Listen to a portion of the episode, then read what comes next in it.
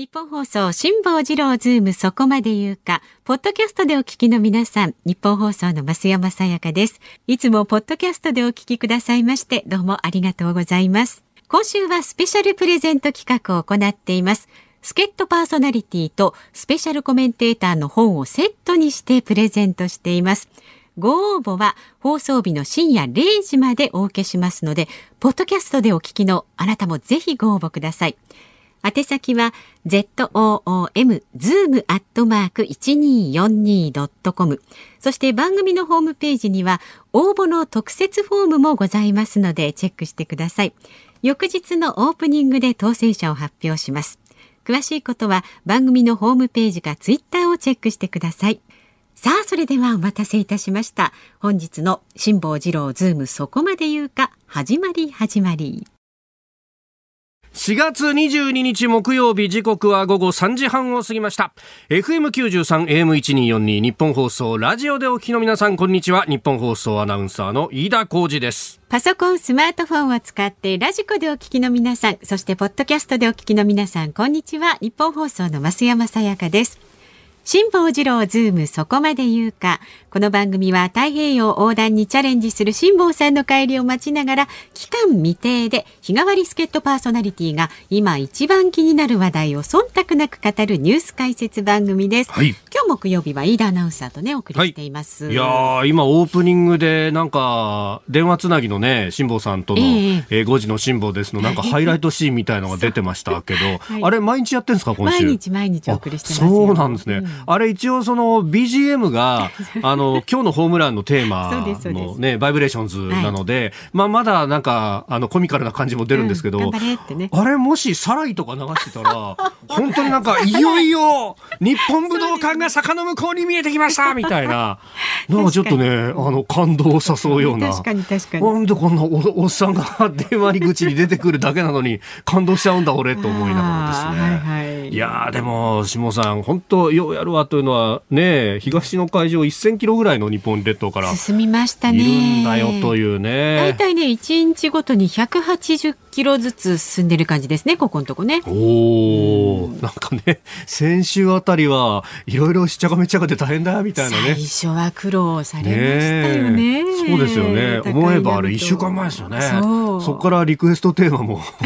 ブルドッグをかけたみたいなフォーリブスをね、ニッチもサチもって本当に言ってましたからね。本当に大変だったみたいですけどね。ねいや、あの、5時台にまたつなぎます。今度はどこにいるのかと。ええー、えー、なんか噂ではですね、この1日180キロずつ進んでいくっていうのを勘定すると、はいはい、そろそろ例の節目を超えてくるんじゃないかというですね。もしかしてええー、まあその辺も辛坊さんにちょっと聞いてみようかなというですね。ええ。ー、でもそうなってくるとですよ、うん、もういよいよですね、うん、あのーいわゆるそのポイントオブノーリターンというふうに呼ぶんですが、あの、だって日本列島から何か救助の手を差し伸べようとしても、それが届かないところまで行くってことになるという。いや、勇気ありますよね。本当ですよね。本当。いや、このポイントオブノーリターンって、うん、あの、航空機、だからあの、パイロットさんとかに行くと結構意識するこの数字で、そう、あの、飛行機も燃料満載にして飛び上がるじゃないですか、うん、そうするとで飛び上がったはいいんですけど今度降りる時には、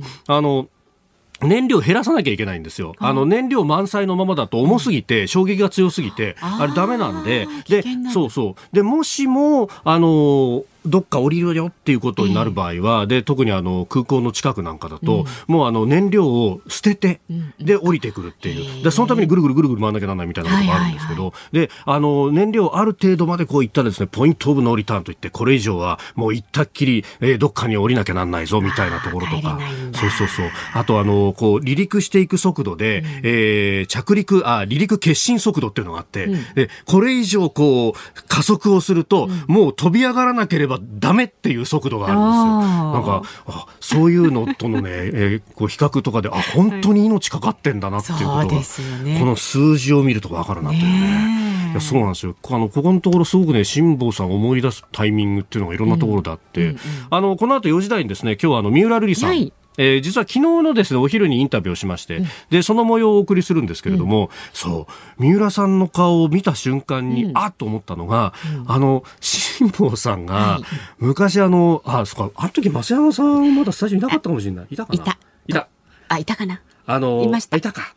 あの、単発で辛坊さんが木曜かなんかにやってた時に、まだ。で、その時に三浦瑠麗さんゲストに来て そうでそしたら、あの、三浦さん呼びたい呼びたいって辛坊さん言ってたから、ねゲストになんとリクエストしか。たのに。そしたら、あの、来た瞬間に辛坊さん一切喋んなくなっちゃって、で、なんか僕がずっと香港情勢についてインタビューするみたいな感じになっちゃってえ、大丈夫か？大丈夫かって言って、なんかそうそう、あれ三浦さんもよく覚えてて、なんだかあの、中二病みたいになってたよねって照れちゃって照れちゃってね。そう綺麗な人前にするともう本当もじもじくんですからね。そんな辛坊さんも、えー海に出て、また戻ってくる頃には変わってるのかもしれないですね。でもね、そうですよね。これ辛坊さんにとっても未知のゾーンにこれから入っていくわけですからね。まあその辺のね、あの気持ちについてもご時代、電話がつながればですけれども、聞いていきたいと思います。はい、では今日の株と為替の値動きからお伝えいたします、はい。今日の東京株式市場日経平均株価大幅反発しました、昨日と比べまして679円62銭高い。2万9188円17銭で取引を終えました。昨日のアメリカ株式相場が上昇して今日の東京市場でも買いが進みました、日経平均は昨日までの2日間で1200円近く下げておりまして、はい。値頃と見た買いも入りやすかったということです。うん。まあ、この辺の中でボックス券的な高取引がずっと続いていくのかなという感じ、なかなか上がっていっても3万円は超えていかないというね、はいはい。えーこの辺のレンジで、えー推移しております。為替は現在1ドル108円ちょうど付近で取引されています。昨日のこの時間と変わらずとなっています。はい。さあ日本放送がお送りしていますズームそこまで言うか。この後3時台のニュース解説コーナーズームオンでは4つの都府県への緊急事態宣言明日にも明日に明日にも決定へということで、繰り返される緊急事態宣言に効果はあるのかということをん京都大学ウイルス再生医科学研究所准教授の宮沢隆之さんに伺っていきます。はい。4時台が今ねお話にありました国際政治学者の三浦瑠麗さん登場になります、日米首脳会談の評価から話題となっている著書日本の分断私たちの民主主義の未来についてまでたっぷりとお話を伺っていきます。で5時台は気候変動サミット米中の駆け引きの行方はえさらには生存確認テレフォン5時の辛抱ですもございます。はい。さあラジオの前のあなたからのメッセージお待ちしております。で今日はね木曜日ですから番組の最後にかかるエンディングリクエスト、うん。ラジオをお聞きの皆さんから辛坊さんに捧げたい曲をお待ちしております、はい。なんでその曲を選んだのか理由も一緒にね書いて送ってくださいメールは zoom zoom アットマーク 1242.com で感想などはツイッターでもお待ちしています。ハッシュタグ漢字で辛坊治郎カタカナでズーム。ハッシュタグ辛坊治郎ズームでお待ちしております。で今週はねスペシャルプレゼントございます、うん。毎日日替わりで出演者の本をプレゼントしています。まず昨日放送分の当選者の発表。昨日のゲストはねはい。橋下徹さんでした、えー。この橋本徹さんが堀江貴文さんと京都で出しました。ちょっと声を小さくしましたね、今。生き方革命未知なる新時代の攻略法。いやこの本版元が徳間書店なんですけど、徳間書店の出版のツイッターが日本放送で堀江さんの名前が上がるとはみたいな書き込みをしてたりなんかしました名前ぐらいは上がりますよ。それと、い。えー水曜日の助っ人パーソナリティ吉田アナウンサーのね元コミュ障アナウンサーが考案した会話がしんどい人のための話し方聞き方の教科書をセットにして3人の方にて当選者の発表です。はい。えー、杉並区のとも子さん、横浜市青葉区のゆうたさん、えー、埼玉県行田市の大二郎さん、3人の方ご当選おめでとうございます。おめでとうございます。さあ、そして、今日もありますよ、プレゼント、まずは4時台のゲスト三浦瑠麗さんの日本の分断、はい私たちの民主主義の未来について文春新書。はいはい。そして私、飯田が書きました反権力は正義ですかラジオニュースの現場から。こちらは新潮新書から、えー、まだまだ売るほど在庫がございますが、えー、こちらをですねセットにして3人の方に完全に便乗させていただきました。いやいや、もうねあの飯田君が取材して足で稼いだネタでもね構成されていて大変素晴らしい本なんで ぜひ。恐縮です。ご希望の方は今日の深夜0時までにお願いします、はい、ラジコのタイムフリーやポッドキャストでお聞きの方も間に合いますのでね、ぜひご応募ください。当選者の発表は来週月曜日のオープニングで行います。ズームアットマーク 1242.com 番組のホームページにも応募の特設フォームがございますので、そちらも参考になさってください。はい、で電車の情報が入ってきました。ほえー、京王線が笹塚駅の構内で発生した人身事故の影響で、うん、新宿駅と桜上水駅の間のえー、新線新宿駅と笹塚駅の、えー、うん、上下線で、ね、そうですね現在運転を見合わせています、はい、京王電鉄によりますと運転の再開はこの後4時10分頃の見込みということですので。そうですよね。これ笹塚ってところがこうポイントというかですね、えー、そう京王新線と京王本線2つ分かれるところなのでそうすると例えばだから初台とか行く方もですね今ちょっと止まってるぞということになっております、えー、こうなるとあの都営新宿線も新宿折り返しっていう形になると思いますんでちょっとご利用の方、ね、はい、イレギュラーになります。ご注意ください。はい、日本放送ズームそこまで言うか。この後は昨日の夕方から今日にかけてのニュースを紹介するズームフラッシュです。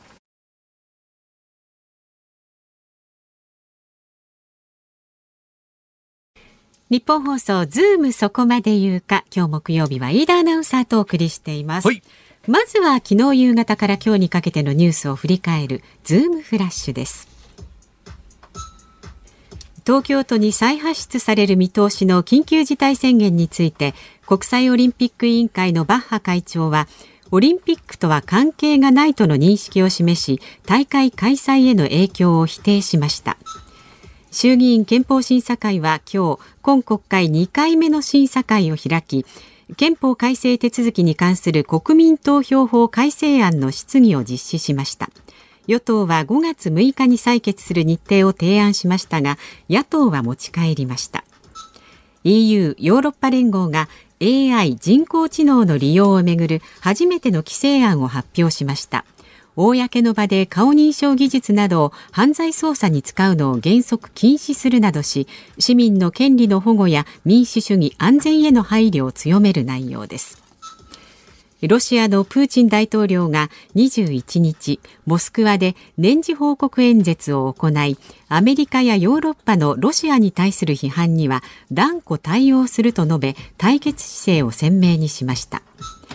宇宙飛行士の星出彰彦さんらが搭乗する新型宇宙船クルードラゴンの打ち上げが1日延期されることになりました。天候不順が原因で日本時間の明日午後7時前にアメリカから国際宇宙ステーションに向けて打ち上げられるということです。この AI 利用をめぐってっていうのは、うん、今日の日経新聞がね、えー、長官の一面で伝えていたと思いますけれども、はい、まあこの、えー、プライバシー等々と技術革新というのをどうバランスを取っていくのかっていうのは各国非常にこれ悩ましいところでもあろうと思いますが、えー、まああのどちらかというと厳しいよりに EU はやってきたということで、まあこれがイノベーションに影響するんじゃないかみたいなことをね、日経なんかは報じておりましたけれども、まあ日本はどうするんだというのはまだまだこれからというところです。はい、では今日最初に特集する話題こちらになります。4つの都府県への緊急事態宣言明日にも決定へ。政府が新型コロナウイルス特別措置法に基づく緊急事態宣言を東京、大阪、兵庫、京都に発令する方針を固めました。期間は今月25日頃から3週間や1ヶ月という案が出ていますが明日にも感染症の専門家などから意見を聞いた上で正式決定する方針です。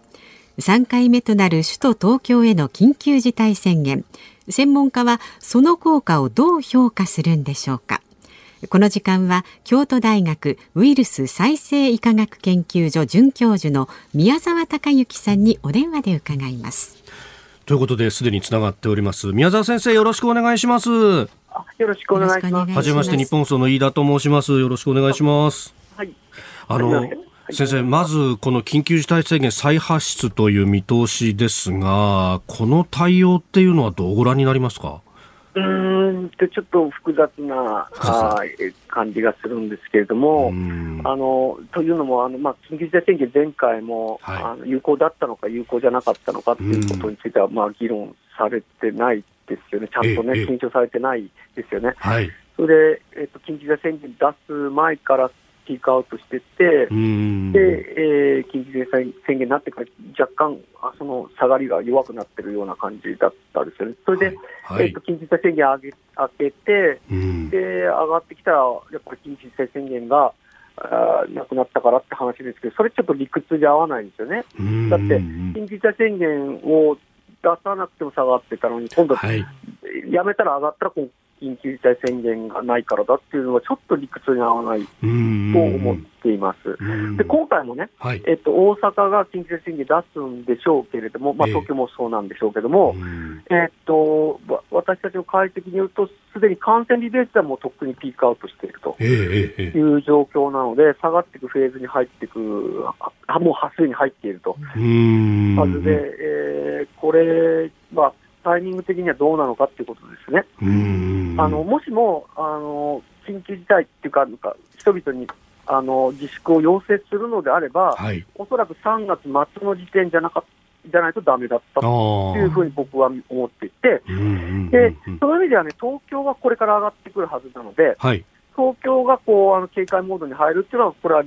理にはかなってるのかなとも思ってます。はい。これ、まあ、あの、ゴールデンウィークを、まあ、ある意味狙い撃ちのような形の範囲になってますけれども、まあ、3週間だとか1か月だとかと、まあ、このぐらいの期間っていうのが、果たして引くのかどうなのかっていうのはどうですか？効き目があるかってことですか、えー、うん、だからそもそもこれ、えっ、ー、と、何、えー、どこまで効くのかですよね。あの、その、時短要請とかはもうすでに、えっ、ー、と、東京、今、時短要請どうなってるんでしたっけ？あ今、8時までの時短になってますね、飲食店に関しては。うん、だからそれにプラスして何をやったら、意味があるのかっていうこと、ただな、なんていうのかな、あの本当に時短やって効き目があったのかないのかとか、はい、まあ、実際、うん、大阪では時短やってもこんなが上がってるっていうことなんで、でね、時短そのものにあまり効果はないと思っているんですけども、あのもちろん、そのないな僕はもうずっと前から言ってるんですけど、内容が問題であって、はい、時間が問題ではないと、ええ、だから人数も、あの例えば5人以上がだめだとか、そういうのも全くその人数で決めるのも、ええ、理にかなってないですよねって話をしていて、あの実際かかってる人、まあ、この前あの、はちみつさんっていう人がかかって、はい、あのそれでは昼間の、ね、喫茶店にかかったっていうことになってて、まあ、はい。昼だからいいのかとか、喫茶店だからいいのかとか、ね、お酒飲まなきゃいいのかっていう問題じゃないんですよね。で、その本質論を見余ってるので、はい、いくら発出したって、僕はだめなんじゃないのっていうふうに思ってますけど、むしろもっときっちりと、こういう行為はだめなんだ、こういう行為はだめなんだと。はい、であもちろんあの12時まで営業してもいいけど、こういう行為だけは絶対しないでっていうように伝える方がダメージは少ないし、実効性上がるんじゃないかなっていうふうに。まあ、それ理想論というのかもしれないけど、あの自粛とか、まあ、緊急事態宣言っていうのは、必ず副作用っていうのがありますので、はい、あのそれもよく考えて走っていってほしいなと思ってます、うん。まあ、今、宮沢先生に説明していただいたことの方が、なんか科学的な根拠もあるし、要するに飛沫が飛ばないようにしてれば、夜遅くにご飯食べてたって大丈夫でしょっていう、その方が腑に落ちるんですけどね。そうです。それであのえーと、お店を、ね、責めるんじゃなくて、はい、お店で騒いでる人を、まあ、あの取り締まるという感じにしてほしいなと思ってで要はあのお店の人が注意しにくいんだったら、その代わりに注意してくれる人を、まあ、なんとかあの派遣するみたいなことできないのかな、それ私は昔からそれを思っていて、お店がね、あのお店にこう全部しわ寄せをとか、それをあの何時以降だめだとか、そういうのはちょっとね、ひどいんじゃないのっていうふうに思ってますし、であのデータからもですね、はい、あの実際にまあ、もちろん黙ってるっていうか、まあ、よくわかんないっていうのもあるのかもしれないんだけど、飲食店の割合は低いですよね。ああ、感染した場所として、まあ、特定できたものは。確かに、あの、そう、私、あの、乗り物が好きなんで、その話になっちゃうんですけど、あの、飛行機の場合ってテロ対策でエアマーシャルっていう、まあ、私服警官みたいなのを乗せていったりなんかするというのがあって、まあ、そこまでするのはどうかっていうのはあるかもしれないですけど、こう、飲食店に、そういう人に、こう、注意は専門の人に任せるみたいなのって、確かに仕組みとして作れば運用できそうな気もしますよね。なんかあのあのどうしても注意聞かない人がいるからなんとかしてくださいって言ったときにこうさっと言ってくれるとありがたいんじゃないかなと思うんですけどね。なんかあの、お店の人ばっか責任取るのはちょっとね、はい、どうなんですかね。だって悪いのは誰なんだって言ったら、それ、あの騒いでる人が悪いわけで。うん、お店じゃないですよね。で、これ、あの、日々、その、ワイドショーなんかを見てますと、変異株、変異株という言葉が上がってきますが、今の感染傾向とその変異株とされるものというのは、どうなんですか？どこまで関係があるんですか？えーとですね、あのこれ、変異株で上がってるっていう可能性高いと僕は思ってるんですけども、まあ、それ、確実じゃないですね、あのやっぱり、えっと、これこのウイルス上がったり下がったりしていて、はい、でまあ、上がるときに変異株になったっていう考えもあります。でまあ、でも、ここまで高くなる、流行ったのはやっぱ変異株の影響もあるのかなっていうのは思っています。それからあの重症化あ、はい、発症率が高まってるかというと、それもちょっとね、ええ、そうでもなさそうで、そうなんですね、えーと、全体的に見ると、発症率は下がってるように僕は思えるんですよね、ただ、重症化してる人はいますね、若い人で。で、それで重症化率が高まってるんですかって言っても、それもちょっとよく分かんなくて。はい。あの確かに若い人があの、えー、大阪ではですね重症化していることは事実なんですけども、それも分母の問題とかもありますので、はい、あの今回、本当に大阪ではですね、あの高齢者の方にあんまり感染がいってない、今はどんどん上がってますけどね、はい、それであの若い人に発症しやすいんだっていうふうな結論が導かれているような気もするんですけども、えー、それもうちょっときっちり解析しないとわからないと思います。それからあの、えー、っとどんどんどんどん、ね、変異株で強くなるっていうことは、これは僕はないと思っていて、一時的にはね、はい、あのその変異によって、えー、えーえー、感染力が上がって、要は体の中でも増殖率が上がって、病気になりやすいとか、発症しやすいとか、重症化しやすいという出てくるかもしれないんですけども、変異というのは常に常にかかかっていきますので、どんどんどんどん増えてきますので、はい、でその時に、えっと、弱毒の変異も必ず起こります。ですので、一時的に強毒になっても、はい、まあ、その人からあの、その人が出歩かない限りですね、どん。どん広まらないんで、はい、また弱毒の方に戻ってくると私は思ってるんですけどね。あウイルス一般で考えると、普通変異していくにつれて弱毒化して共存を図り、図るようになるみたいなことを聞いたことがあるんですが、まあ、普通はそうなっていくってことですか、うんえっとまあ、意思はないんですね、ああ意思はないんで、ウイルスにちょうど測ってるかどうか分からないです、結果的にね、あの強い病気を起こす、すごい強力な病気を起こすようなウイルスっていうのは、その感染した人があの動かなくなっちゃうんでね。だから増えていかないと。そうですね。で、あくまでも増えていくのは、あの、病気があんまり起きないやつの方が増えてきやすいですよね。だから、あの、入れどんどんどんどん入れ変異型に入れ替わるっていうのは、別に僕はそんなに怖いことじゃないと思っていて、はい、入れ替わっていくのはまあ当然の話で、はい、えー、まあ、最終的にはどんどん病原性は低,、ま、低くなっていくんじゃないかなっていうふうに考えてますけど、でも、それでもね、はい、あのえー、っと病原性が低いのに感染しても体の中に病原性が高くなってしまう人は一定程度出てきてしまうので、はい、えっと、感染者が増えれば、それなりに重症化、はい、重症になる人も増えていくと思います。うん、でも、はい、全体的にならしていくと、弱毒の方に向かっていく。なるほど。わかりました、はい。先生、どうもありがとうございました。どうもありがとうございました。どうもありがとうございました。失礼します。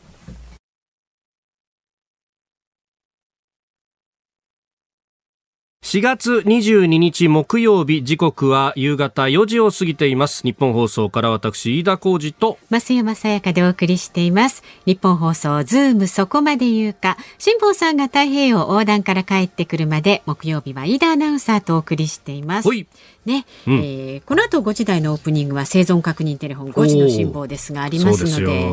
なんか昨日橋下徹さんとね、うん、えー、話してた様あのオープニングでもちょっとだけお聞きいただきましたけど、はい、何ですか？あれあの後、うん、なんか切れちゃったんですって？あのね途中でね切れちゃったんですけどちょうど橋下さんが、ええ、あの、え、海の上でね、女の子と話せなくて寂しくないの？的な質問をした途端にツーってなんか都合のいい都合のいい切れ方ですね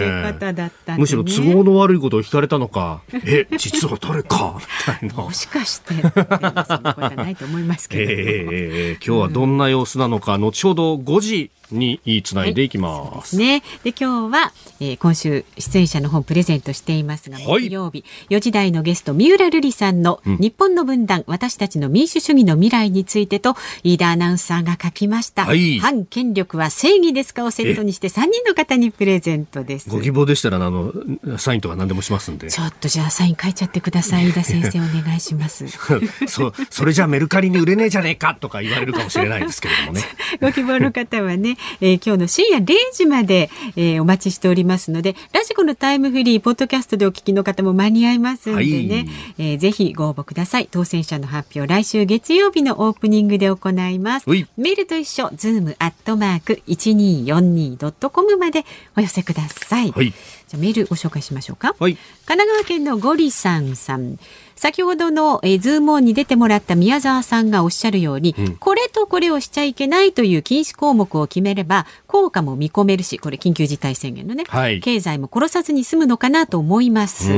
ところで大阪で夜の繁華街を監視する見回り隊がありますが、ええ、あれは効果があるんでしょうか？時短していないお店を見回りするのではなくて、はい、禁止行為している人がいないかを監視して取り締まればより強い効果が望めるのではないかと思います。いやそうなんですよ。法的に言うとその見回りをしてじゃあ何か行為を、まあ、感染が拡大するようなと思われるような行為をしたときに本当に取り締まれるのかということになると、うん、これあそういうのはちょっとやめてくださいねっていうことはできてもそれ以上はできないというところ、で、ね、さっきそのエアマーシャルの話を出したのはあれ航空法でですね、はい、乗ってるお客さんは確かにお客さんであって尊重しなきゃなんないんだけど、うん、一方であのフライトアテンダントの人たちとかあるいはパイロットさんとかっていうのは、はいはい。保安要員でもあるんで、うん、言うこと聞かない場合は拘束できますよ、最終的に下ろせますよっていうのが法律で決まってると、だからこそ、そのエアマーシャル的な人もきちっとした拘束行為とかできると、えー、その法的な裏付けもあるんですけれども、これをやろうとすると、試験の制限じゃないかということになって、ずっとできなかったと、で特措法を改正するにあたって、まあ、あの欧米並みのロックダウンまでいかなくても、その取り締まりもやったらいいんじゃないかっていうような議論もあったんですけれども、結局、里闇になってしまったと。で本当にね有事の対応しなきゃなんないのに平時のまんまでこう来ちゃっているっていうのが、もう一時が万事であるというですね、いやここの危機感っていうのは本当あの現場の人とかね聞くとすごく強いんですけれどもいつまでたっても進まないというのがね。えー、その辺の話も三浦さんとしたんですけれども、はい、ただね、あの1時間ぐらい回しちゃったもんでですね。そのね、まあ一部をまずは聞いていただくということでね、はい、メッセージもまだまだお待ちしています。ズームアットマーク一二四二ドットコムまで。この後国際政治学者の三浦瑠麗さん登場です。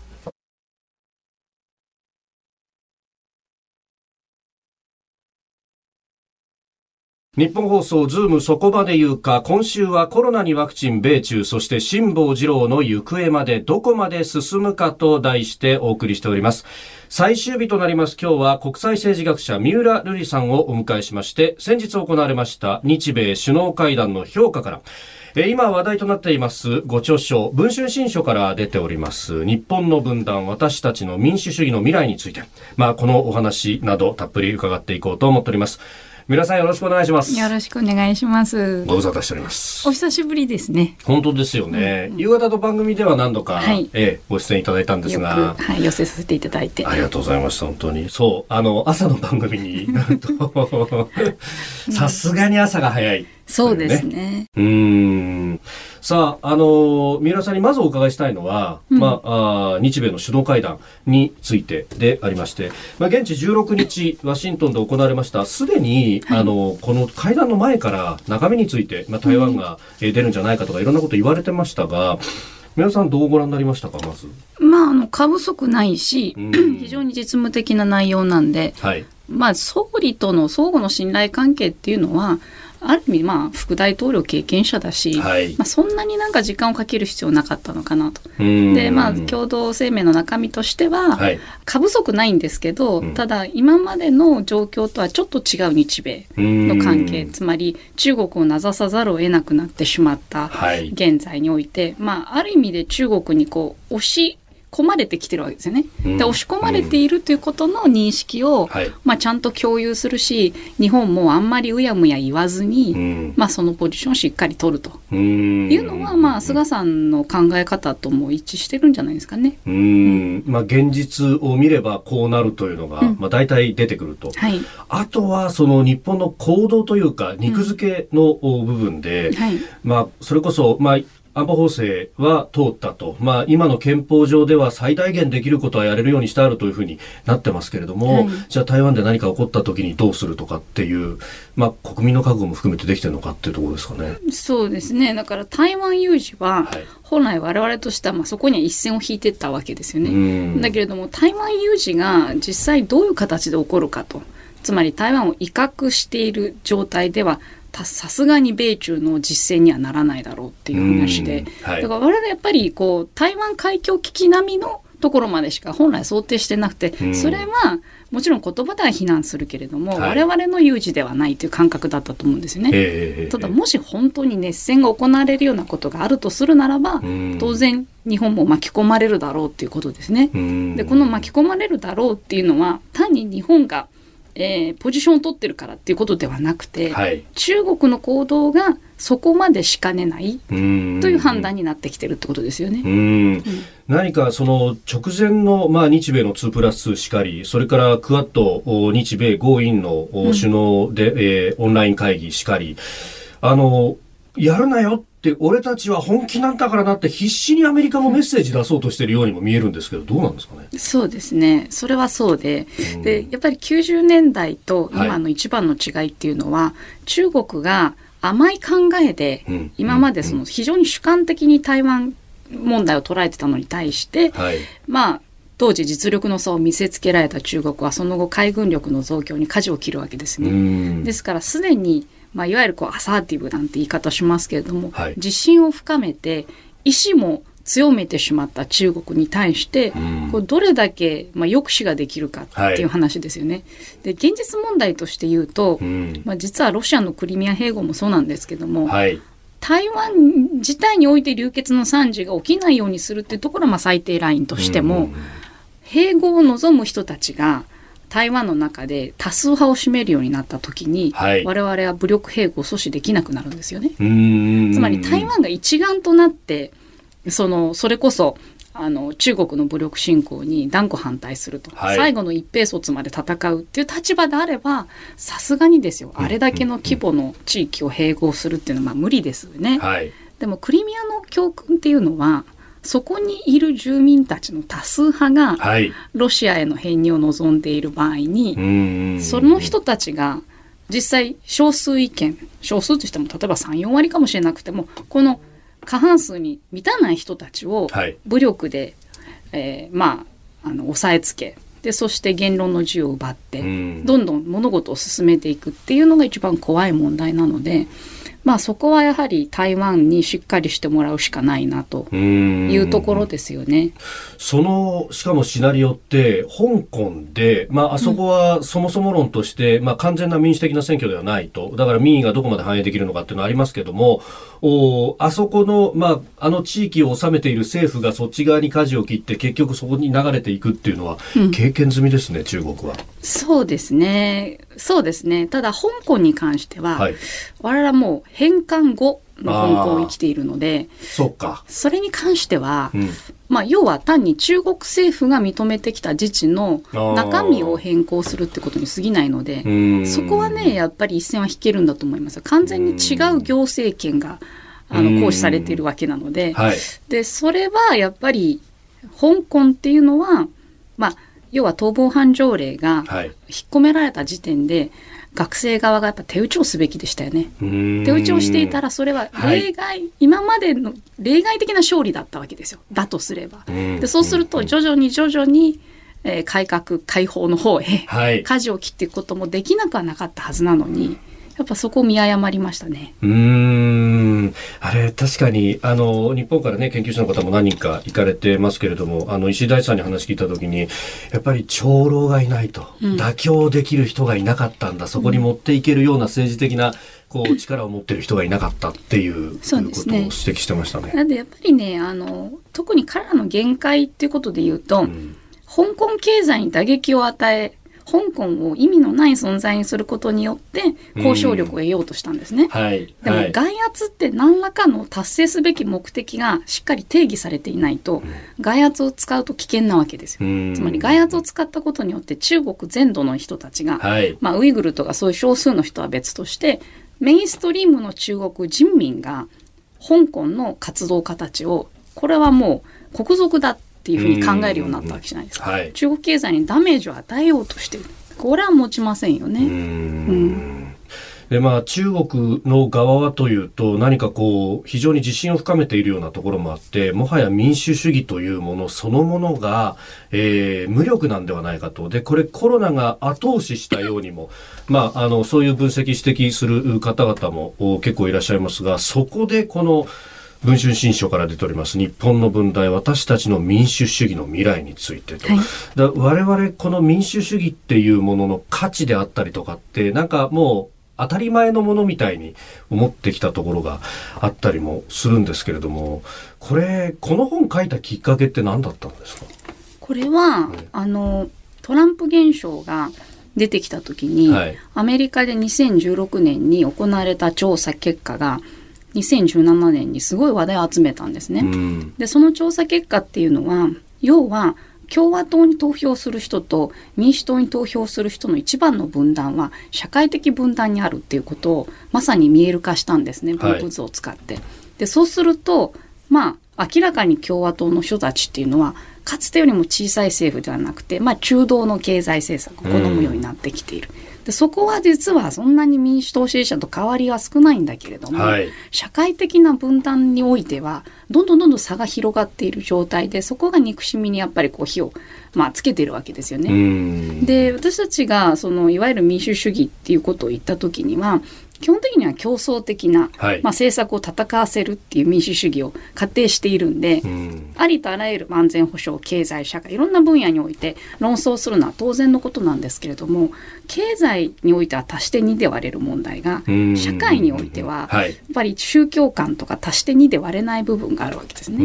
まあ、だからこれだけあのしんどい分断になってるんだよっていうことでもある。同時にトランプがあの、まあ、いわゆるアプローチした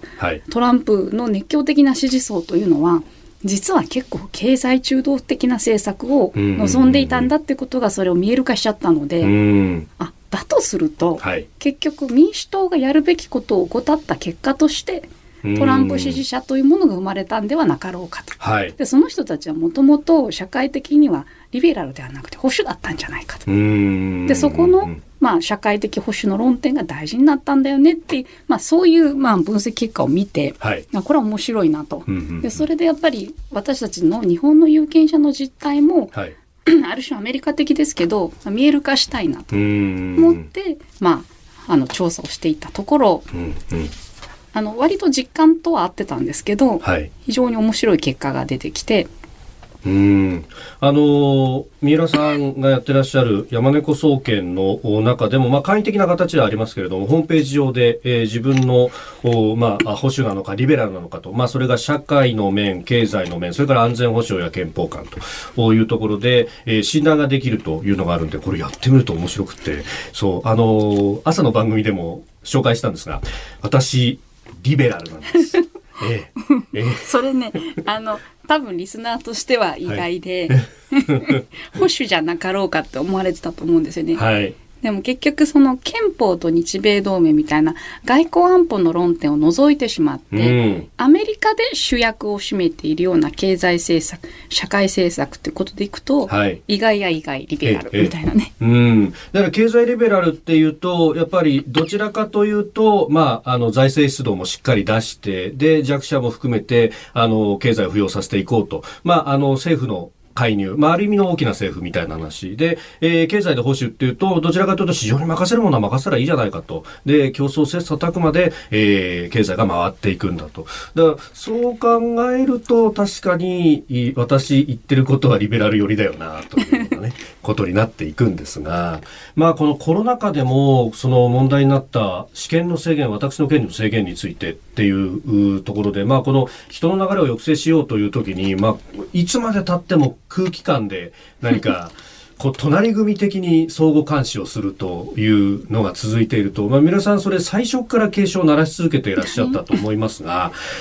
変わんないのはやっぱこれでも世代が変われば変わるんですかね？いやこれはね、うんあれなんですよ。その建前と本音の乖離ってやつなので日本人は結構建前でいろいろ聞くと、はい、やっぱり緊急事態宣言はもう1年してもいいっていうぐらいの人が多いんですね。だけれども実際の行動どうかっていうと街頭インタビューに応じて困りましたよね怖いですよねって言ってる人で歩いてるわけですよ。えーうん、でしかもやっぱ行楽地もそこそこ人戻ってたりしてって、はい、それでやっぱり今回の第4波と言われるような事態になってるのであのやっぱね本音と建前の乖離があまりに大きすぎて。ちょっとこう民意ってなんだろうっていうところがつかみにくくなってるわけですよ。世論調査してもまあよそ行きの意見で、うん、いややっぱり感染は抑止しなきゃいけませんよねって言いながら飛行機の予約は取ってるみたいな。そうそうそう、うん、いやだからそこはねあの今みたいに弱い政府だと、はい、そういった表の表向きの世論にどんどん引きずられていくわけです。そこにマスコミが関与していて、はい、マスコミがそういう空気を作っちゃうんですけど、えー、ただマスコミの側も、え、政治って言うこと聞いちゃうの？みたいな。で、あ、緊急事態宣言出るんだって。でも、あなたたちがおりましたよねって私から見ると思うんですけど、はい、でも彼らは別に自分が権力振るってる感はないわけですよ。だってなんとなくそういう雰囲気だったじゃない？みたいな。で、ただ、これ、あの、今回のこのコロナ対応について、まあ、結局特措法でも改正の時に一瞬だけどうしたら、まあ、あの一部試験の制限みたいなことができるかみたいな議論がありましたけど結局定読みになってしまったと。うん、なんか今みたいにまた空気で縛り出すよりもよっぽどこう法律できちっと条件作った方が健全じゃないかというふうに思うんですけど、うん、そっちにはいかないんですかね。まあそうですね。この本にも書いてありますけど、はい、日本人やっぱねお上に介入はされたくないんですよ。だから雰囲気に従って、はい、それがどんなに良くない世論だったとしても、えー、それに乗っかっていろんなものをこう民間に任せていたり知事に任せていると楽な国なんですよ。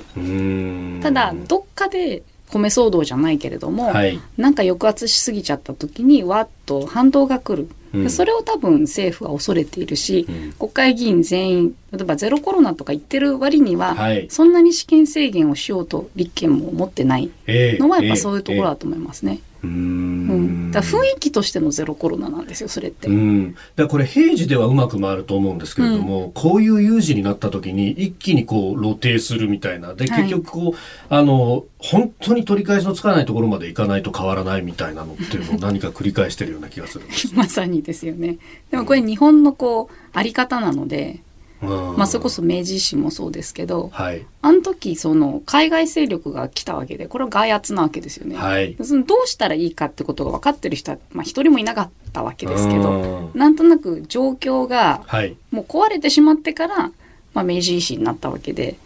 状況がまだなんとかなっているうちにはなんだかんだ言って、まあ、内輪で争って、で雰囲気でなんとなくこう外敵はなんか征伐せねばならぬみたいな雰囲気だけが。で本当に殺しに行くんですか？みたいなね。で現実問題として見ると、はい、それはよろしくないっていうのは分かるんですけど、えー、みんなが抽象論を振りかざせるぐらい、まあ、ある意味で恵まれてる国というか、うまあ、おまんま食えてるわけですよね。そこら辺がやっぱ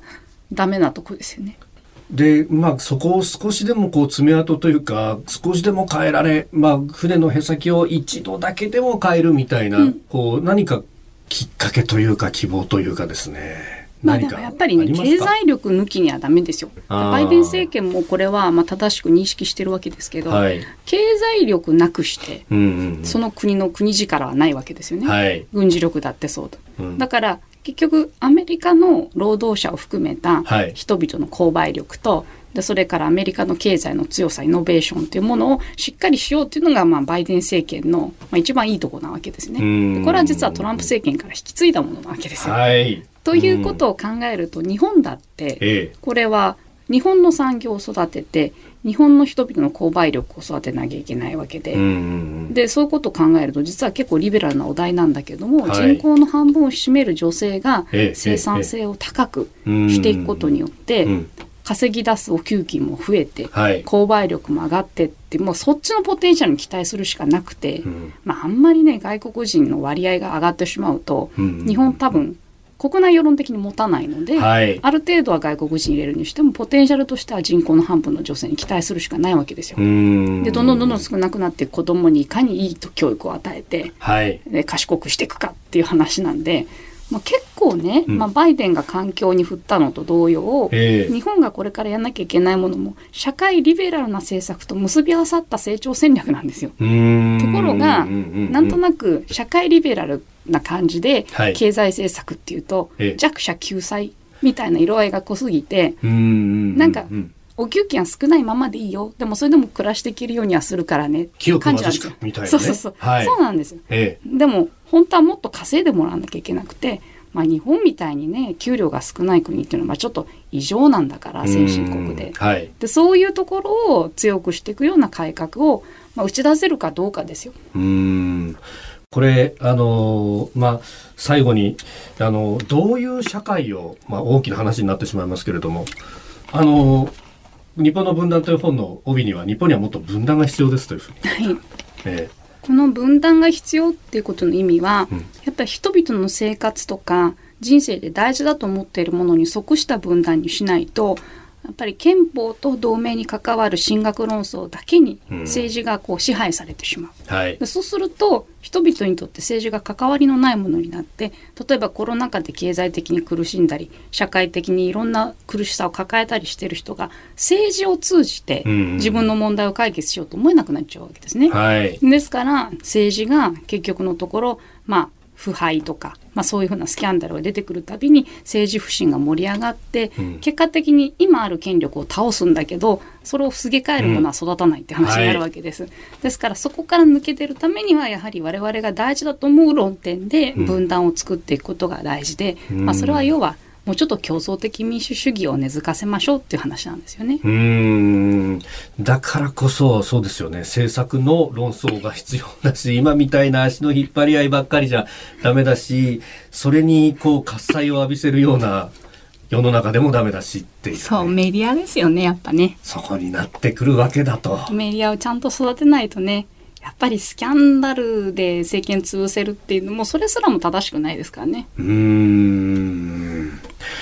さああそしてですねこの三浦さんが出された日本の分断私たちの民主主義の未来についてそれからすいません便乗します。私が出した反権力は正義ですか？こちら新潮新書が出ておりますか、えー、セットにして3名の方にプレゼントします。すいません。えー、メールは zoom.1242.com、zoom、zoom.1242.com、えー、件名のところに本希望というふうに書いて、えー、お寄せいただければと思います。たくさんのご応募お待ちしております。皆さん、ありがとうございました。ありがとうございました。えー、三浦瑠麗さんとのインタビューの模様をお聞きいただきました。はい、あの、ツイッターでですね、飯田さん、土管の中で喋ってるんですか？とか。ちょっと声がこもってました、ね、そうそう、マイクオンにするの忘れたでしょうとか、こういろいろこう言われたんですが、ちょっとね、あの、結構あの、狭いスタジオで喋るとこうスタジオによってちょっとね、音が、そうそう、音が違うというね。えー、で、昨日実はですね、まああの、1 1時間ぐらいずっとこういろんなこと聞いててですね、えー、そうなんですよ。これあの本当に、えー、カットしてカットしてディレクターさんがなんとかつまんでくれたという感じで。もったいない。そうなんです。もったいないんで、うん、えー、興味深いお話、前編をですね、番組のポッドキャストで配信しようと思います。はい、ポッドキャストもですね、えー、前後編にわたると。すいません、本当に。聞き応えありますよ。えー、えー、詳しくはこちら番組ツイッターをチェックしてください。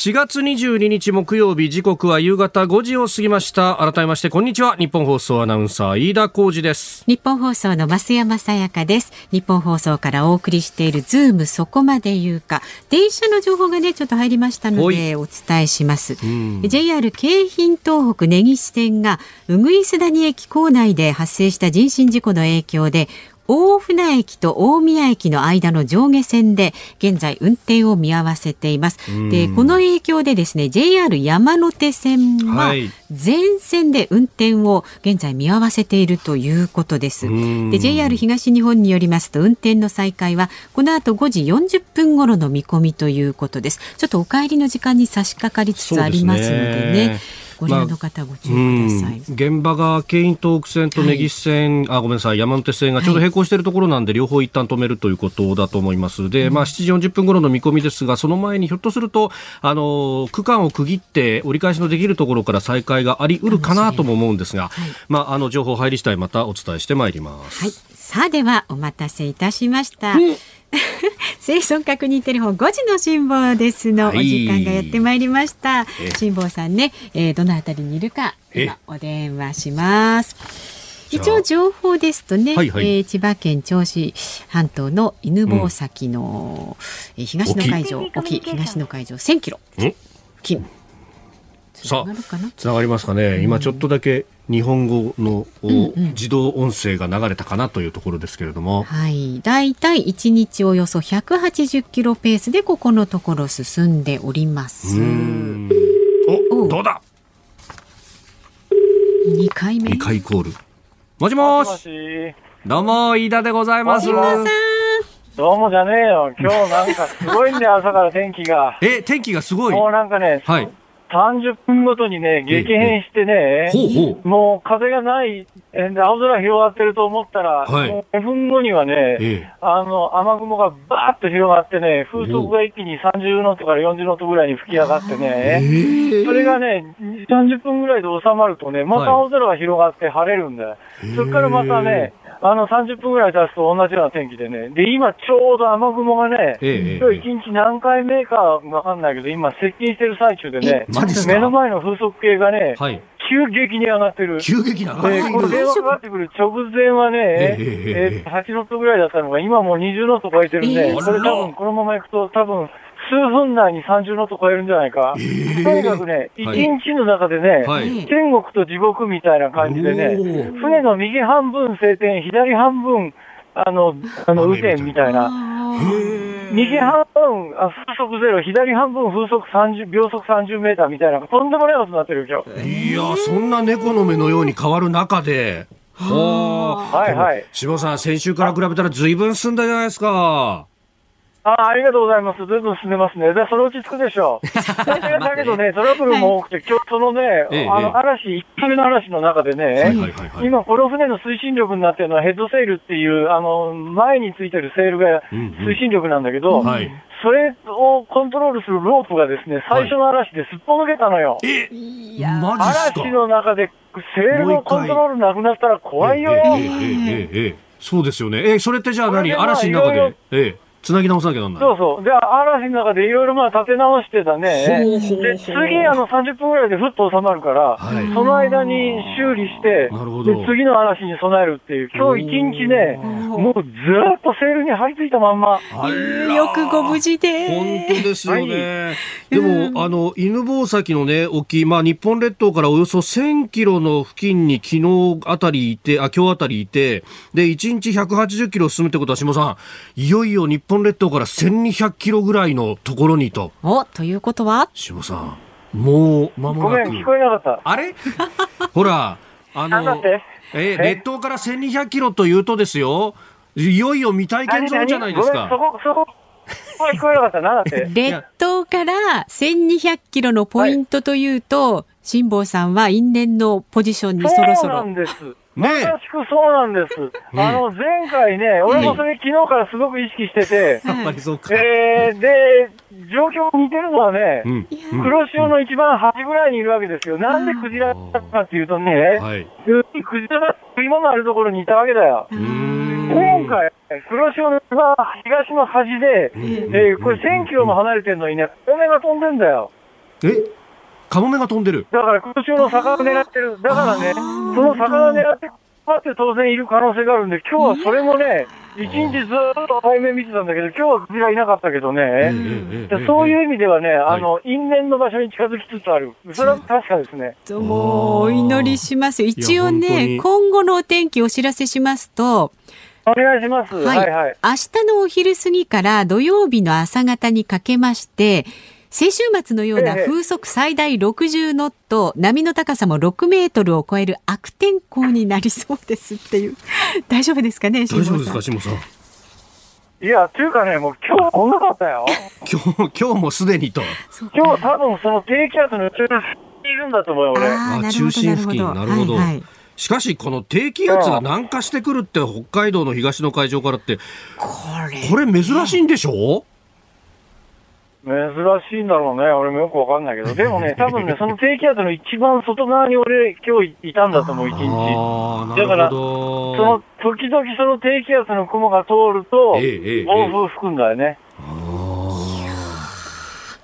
こんな感じですわ。はい。辛坊さん、本当気をつけてね、気をつけてって言っても何にって話だと思いますが。そうですけど。無事を何しろ思ってます。赤もめいた。本当ですか？あの、クジラにね、合わないことに乗ってますんで。ありがとうございます。はい。お気をつけて、ありがとうございました。頑張ってください。ありがとう。バイバイ。どうもえー、ということで、いや、やっぱり辛坊さんも意識しながら、ねえ。ね、金華山沖ね。1200キロというと。ね、うん。さあ。はい、来週もねこの辛坊さんがどこにいるかお伝えします、うん、5時の辛坊です。お送りしますのでね、はい、皆さんもエールを送ってください、えーはい、そして辛坊さんに届けということで、うん、エンディングリクエストもお待ちしております、お待ちしております。メールはズームアットマーク 1242.com ツイッターハッシュタグ辛坊治郎ズームでお待ちしています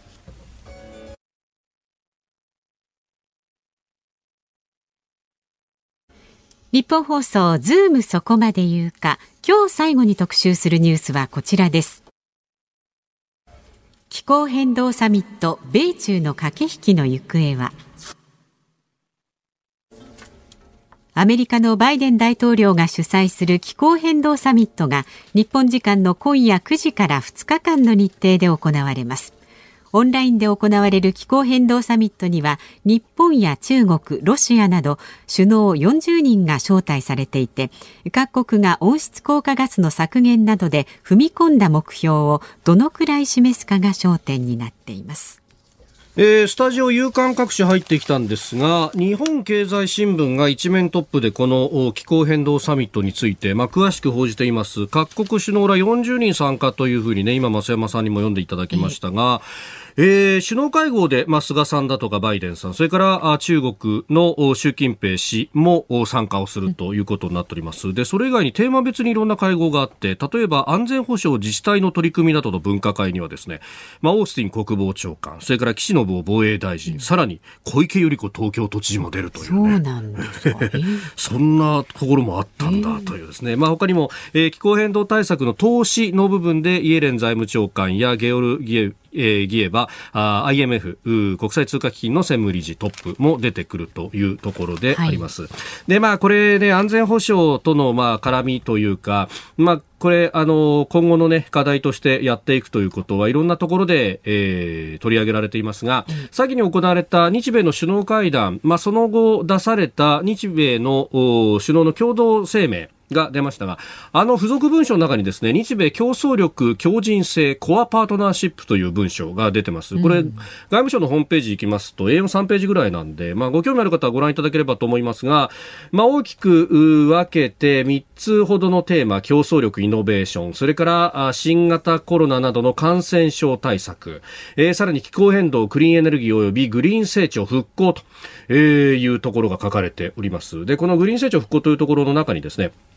2050年までの地球規模の排出実質ゼロの実現に向けてうんぬん。というのが、うん、まあ、最終パラグルに書いてあるんですけれども、はい、この中にですね、えー、新たに設立された日米クリーンエネルギーパートナーシップや気候変動やクリーンエネルギー分野において両国が連携して国レベルで行うう他の活動などによりインド太平洋地域の国々を含む発展途上国を支援するという一文が、うん、書いてあります。でここがですねあの中国はあのご案内の通り一帯一路というね、えー、えー、ビジネスモデルでもってですね、うん、まあその沿線各国に対して投資も行うし、うん、そして、えー、お金も貸し付けるし技術供与もするしみたいなところで自分のところの次元にどんどん引き込もうとしてるんですが、はい、この中にですね石炭火力の発電っていうのも結構大きなウエイトを占めたりなんかすると。で、えー、石炭の火力発電所を作るだけじゃなくて鉱山の開発だとかそういうのもやるというところなんですが、えーこれはですね、プラントの輸出等々もものすごく CO2 を排出するので、えー、世界的にも批判が強まっていて、はい、日本の最先端の技術を持ってあんまり CO2 出さないという形の石炭火力でも相当批判をされていると。うん、で、あの、戦略練り直さなきゃなんなくなってるんですが、ここをですね、まあ、あの、とはいえ途上国はお金を使わずに電気が欲しいみたいなところがあるんで、うん、えー、中国のプラントを買おうとしちゃうと、この辺にもですね、勢力争いというものがかなり関わってきている。まあ、なので欠席裁判はさせじと習近平氏もギリギリ参加に舵を切ったのかなとも読めると。いうニュースでもございます。この内容、ラジコのタイムフリー、ポッドキャストでも配信しています。お聞きになってください。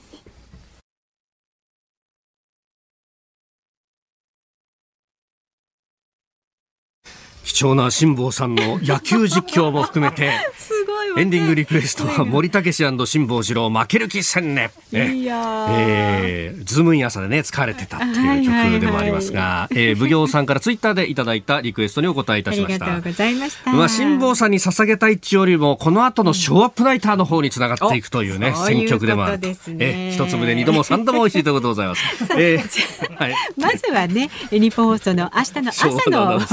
番組の大事なお知らせからどうぞ。はい、えー、飯田コーチの OK 工事アップ朝6時から。コメンテーターは外交評論家三宅邦彦さん。そしてワクチン接種担当の河野太郎大臣のインタビューの模様6時台7時台に、えー、お送りいたします。美味しいパイナップルケーキとさらにですね、えー、秘蔵のプレゼントが他にもありますのでぜひお聞きください。さあそしてその後8時からは春風亭一之輔あなたとハッピー。明日はみんなのプロ野球憧れのレジェンドがやってくるバントの職人河合正弘さん生登場。うちはテレビが当たりますのでぜひ。さあではお聞きの日本放送この後5時半からはショーアップナイター東京ドームから巨人対阪神戦、はい、実況の煙山光則アナウンサーです。煙山さん。飯田君はいはい朝の OK 工事アップで昨日の高笑いを反省してましたね。いや本当ですよ。えー、やっぱりやりすぎ良くないなっていうね。えー、はい。ちょっとね喜ぶのが早すぎるという感じもしますが、はい。えー、今日もですねクイズトリプルチャンスはスーツを仕立て券と現金1万5千円が当たります。そして、はい、えー、5時半過ぎには桑田真澄コーチ独占インタビューもありますので、えー、えーそして阪神ファンを代表して飯田君、はい、里崎智也さんがいらっしゃいますので、里崎さん、あ飯田さんご無沙汰です。ご無沙汰しております。なんかすごい喜んでるらしいです。恐縮です本当にね。どうですか？優勝しますか？阪神は。阪神。はい。そうですね、でもなんか10勝1番乗りした年は1回も優勝してないんですよね。さすが佐藤さん、そういうのよく覚えてますね、やっぱり。なんか全部ジャイアンツに追い抜かれて2位だったらしいじゃないですか。ああ、13ゲームをつけた時の記憶が。佐々木さん、今日も楽しみにしております。そうですね、はい。全力で解説します。はい、わかりました。朝のコージーアップでもね、黒木瞳さんのところで佐藤さん登場しますんでね。はい。はい、ということで、はい、分からです。はい、どうもありがとうございました。はい、よろしくお願いします。えー、巨人が高橋優貴そして阪神秋山の先発が予告されております、この後5時30分からショーアップナイターです。お聞きになってください、はい、で来週月曜日のズームは助っ人パーソナリティは立川志らくさんですね。でゲストが政治ジャーナリストの田崎史郎さんお招きいたします。いやこれこの先ねゴールデンウィークに総理外遊なくなったということになってくると、はいはい、じゃあそうなると、解散はいつだみたいな話とかね、今ちょっとねこれぜひ田崎さんに聞いてももらいたいのが、あの、都議選とのダブルで7月あたりに選挙あるんじゃないかみたいな話がったりとかね。えー、えー、えー、ええあるいは。聞きたいことがね。そうなんですよ。これ、ゴールデンウィーク、総理も予定なくなったらいろいろ考えられるし、根回しできるし、みたいなことになるのかもしれないというね。いやいや、ちょっと聞いてみたいですね。じゃあこれは聞いておきましょう。ね、7月頃あるかどうか。そんなことありませんよとか言われちゃうかもしれないけどね。